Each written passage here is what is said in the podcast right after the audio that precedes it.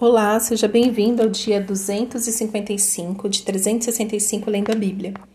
Estamos no livro de Ezequiel, para hoje são os capítulos de 40, 41 e 42. O que eu quero meditar aqui com vocês está no capítulo 40, no comecinho dele, que é, esses capítulos que vão se seguir agora, desde o capítulo 40 até o 48, é sobre o templo que Ezequiel vê. Então, é, no capítulo 40, a partir do verso 1, nós lemos. No 25 ano do nosso exílio, então eles estavam exilados ali, na Babilônia, há 25 anos. No princípio do ano, no, no décimo dia do mês, 14 anos após a queda da cidade de Jerusalém, neste mesmo dia veio sobre mim a mão do Senhor e ele me levou para lá então ele está o quê? Diante de uma Jerusalém destruída. Verso 2. Em visões, Deus me levou à terra de Israel e me pôs sobre um monte muito alto, sobre o qual havia uma estrutura de cidade para o lado sul. Ele me levou para lá e eu vi um homem cuja aparência era como a, a do bronze, Estava em pé junto ao portão e tinha na mão um cordel de linho e uma cana de medir. O homem me disse: Filho do homem, veja com os próprios olhos, ouça com os próprios ouvidos e preste atenção em tudo que eu lhe mostrar, porque para isso você foi trazido aqui. Anuncie à casa de Israel tudo o que você está vendo. E a partir daqui, nos próximos versículos, até o final do capítulo 42, que é a porção de hoje, ele começa a descrever o templo fisicamente. É, e eu fiquei aqui pensando, né? Meu Deus do céu, o que que o Senhor quer dizer com isso? Como nós sabemos na Bíblia, nada é irrelevante. Até a vírgula tem o um motivo de tal onde tal, o ponto, né? A, tudo, tudo, tudo, tudo, absolutamente tudo. E eu espero que com a graça de Deus, dentro de breve, eu consiga ler em hebraico. Porque ler a Bíblia no original, que é o hebraico, é muito mais rico, né? Porque tem muito mais profundidade as palavras. Mas aqui nós já temos muitas informações. Então, Ezequiel está diante, né, da, na cidade de Jerusalém, é a Jerusalém destruída e o Senhor começa a dar visões para é, Ezequiel. Né? Então, em, em visões, Deus me levou à terra de Israel e me pôs sobre um monte muito alto. Isso te lembra alguma coisa? é, o monte alto, né? Então, é, é, bíblico, tá? Ir por monte orar, ir por monte para ficar visível, né? A terra. Mas, enfim, ele vai para este monte muito alto que o Senhor o leva em visão. E havia uma estrutura de cidade. E lá ele viu um homem. E o que, que é interessante aqui nessa porção? Estava em pé junto ao portão e tinha na mão um cordel de linho e uma cana de medir. Aqui na referência cruzada, a cana de medir, né? Então, esse que seria o que para a gente hoje? Uma régua, uma fita métrica. Ou seja, existia na mão dele é, um jeito de medir. Na referência cruzada, a gente também encontra esta mesma palavra em Apocalipse. Olha aí, como não existe é, nada por acaso na Bíblia. Apocalipse também fala. Eu fico pensando assim, gente, qual a necessidade? E Deus, ele começa, é, Ezequiel começa a registrar minuciosamente tudo que ele vê tudo. Então, aqui no verso 5: Vi uma muralha externa que rodeava todo o templo, e na mão do homem uma cana de medir que tinha 3 metros de comprimento. Ele mediu a largura da muralha e deu 3 metros, mediu a altura e deu 3 metros, ou seja, 3 por 3. E assim vai.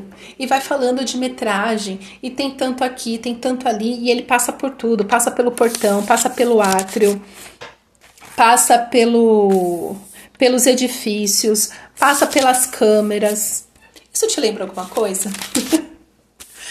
o que que lembra? Primeira coisa, é, Deus quando deu o um mapa, né, deu ali as medidas do tabernáculo para Moisés, ele deu minuciosamente. Aqui vai ter isso, aqui vai ter aquilo, aqui mede tanto, aqui mede tanto.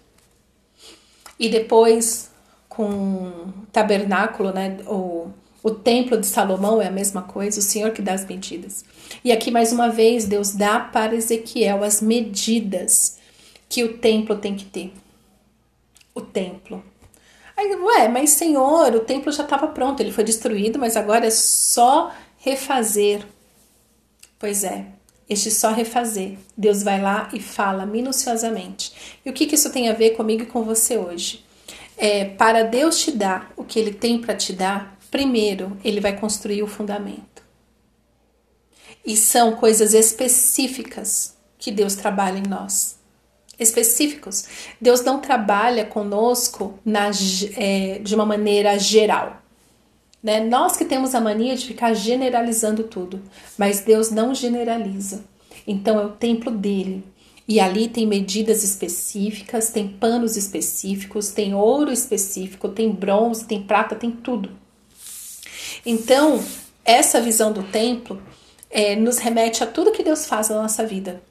Porque quando Deus cria céus e terra, Deus primeiro faz é, toda a natureza, faz os bichos, faz as árvores, faz a comida, faz tudo.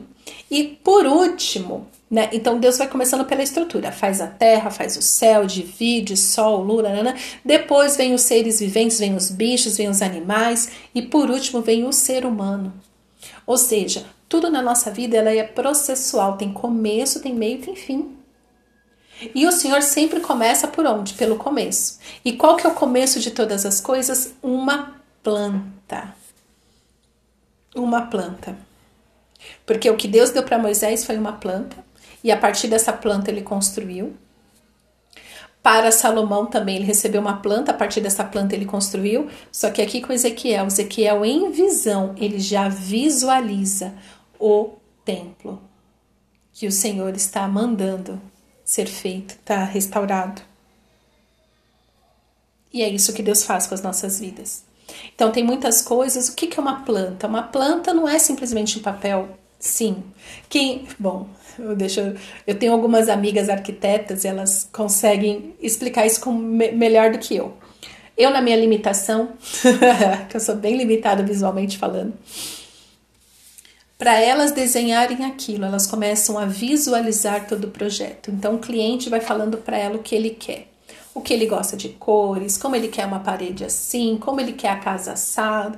Então eu quero, eu quero que tenha uma porta, eu quero que tenha um corredor. E aí logo de cara eu quero ver a cozinha, eu quero ver a sala, eu quero ver isso, nanana. e elas vão pegando aquilo e vão transformando em um projeto. Só que primeiro, para aquele projeto vir o papel, primeiro elas têm que visualizar aquilo. E como que elas visualizam? Quando a pessoa fala o que ela quer. Então, meus queridos, muitas coisas na nossa vida, nós primeiro é, visualizamos. Deus nos mostra coisas, mas também quando nós estamos orando pelos nossos pedidos, nós precisamos ter uma visão, uma visão, é, uma visão clara do que nós queremos. Ter mais clareza quando a gente faz um pedido de oração. Que não é qualquer coisa, né? Deus ele é muito específico quando ele passa. Então, por que, que nós não somos mais específicos com os nossos pedidos de oração? O que, que você visualiza quando você ora? Porque, assim, de repente, se você está orando por um enfermo, isso é o pastor, que inclusive ele já morreu, pastor Po Yong-cho, que é um pastor coreano, ele fundou a maior igreja coreana. Meu sonho é conhecer essa igreja a maior igreja coreana com, sei lá, na Coreia do Sul, com 150 mil membros, uma coisa assim. A maior igreja coreana. E ele falava isso, ele falava assim, quando você vai orar por uma pessoa doente, é, quando você for orar, visualize, faça uma projeção, faça uma visão dessa pessoa curada. E aí você ora de acordo com essa visão. E ele falava que dessa maneira você consegue orar especificamente, liberando cura sobre a pessoa. Mas, como eu não gosto de falar nada por achômetro, a Bíblia também nos mostra isso: visões que se tornam realidade. E a cana de medir, ela tem um propósito, que é o que? Medir, ser específico. Não é de qualquer jeito. A nossa vida não é de qualquer jeito. Para Deus te dar o que Ele tem para te dar, primeiro, Ele vai te dar uma visão. Ele vai te dar uma planta para você orar de acordo com essa visão, de acordo com essa planta. E aí, cabe a você começar a construir o que Deus já mandou você fazer, você construir. A nossa vida de oração deveria ser este lugar onde o Senhor nos pede e nós executamos, de acordo com que ele nos, de acordo com o que ele nos pede. Então, primeiro vem o templo e depois a gente vai ver nos próximos capítulos o que, que acontece a partir dessa visão. Mas aqui, capítulo 40, 41, 42, mostra o quanto o Senhor é específico, com medidas, com profundidade, com conteúdo. Então, pegue você hoje a sua cana de medir e meça Pode medir. Meça os seus sonhos, os seus projetos. Senhor, eu preciso de tanto para realizar este projeto. Senhor, eu sonho em comprar um carro, o carro custa tanto. Senhor, eu quero trocar de casa, a casa custa tanto. Os seus problemas financeiros, eles são mensuráveis. Você pode pedir para o Senhor o valor que você precisa.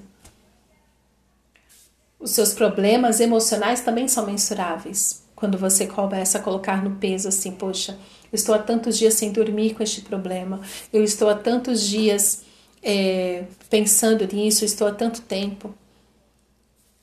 Meça, meça seus problemas e apresente para o Senhor, para que Ele te dê uma nova visão sobre a sua vida, sobre os seus problemas. Coloque os seus projetos debaixo do projeto do Senhor. Senhor, quais são os seus projetos para a minha vida? E a Bíblia ela nos direciona. Que projetos são esses? Quais são projetos que de fato vieram do coração do Senhor ou qual é um projeto do nosso ego? Então, aqui começa a visão do templo. E você sabe que templo é algo assim muito especial para Deus. Embora hoje a gente viva assim com esse, ai, nós, nós que somos o templo do Espírito Santo. Mas nós nos reunimos sim em local físico. E este local físico ele tem que ser bonitinho, vai. não tem que ser de qualquer jeito. O Senhor não fica. É, uma das coisas que a gente sempre vai ver quando o Senhor vai construir alguma coisa, nos chama para construir algo para Ele, Ele nos dá especificamente. Foi assim com Noé, foi assim com Moisés, foi assim com Salomão, está sendo aqui com Ezequiel. Em todo tempo, o Senhor é excelente para nos mostrar que o trabalho com Ele, para Ele, é sempre excelência. Nunca nada é por um acaso. Que você abra os seus olhos e comece a enxergar as visões que Deus tem te dado, para que a partir disso você tenha vida e vida e abundância no Senhor, com o Senhor e para o Senhor. Está na hora de você entender que as suas visões negativas podem sim estar te trazendo resultados negativos. Mas uma vez que você tem uma visão negativa e você ora por isso, para pedir misericórdia do Senhor, para que essa visão negativa se transforme em positiva, aí você começa a ter resultados diferentes. Agora, quando você olha para tudo e só vê desgraça, só vê prejuízo, só vê coisas ruins, aí realmente a vida não vai para frente. Amém? Pai, obrigada pela tua palavra.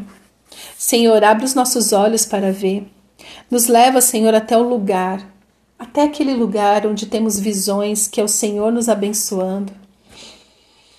Nos leva, Senhor, até este lugar que visões nos dão discernimento de como orar, de como nos comportar. Nos mostra mais, Senhor, nos revela mais do mundo sobrenatural, para que a gente possa viver aqui no mundo natural, segundo a tua vontade, a tua justiça, a tua misericórdia. Abençoa, Senhor, a nossa visão, Abençoa, Senhor, os nossos projetos, para que os nossos projetos sejam realmente projetos que o Senhor nos deu. E aqueles projetos, Senhor, que não vêm de ti, que a gente possa realmente abrir mão deles, destruí-los completamente.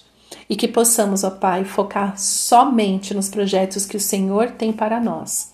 E a partir disso, ter vida em ti, Senhor, e vida em abundância. É o que te pedimos, Pai, em nome de Jesus. Amém.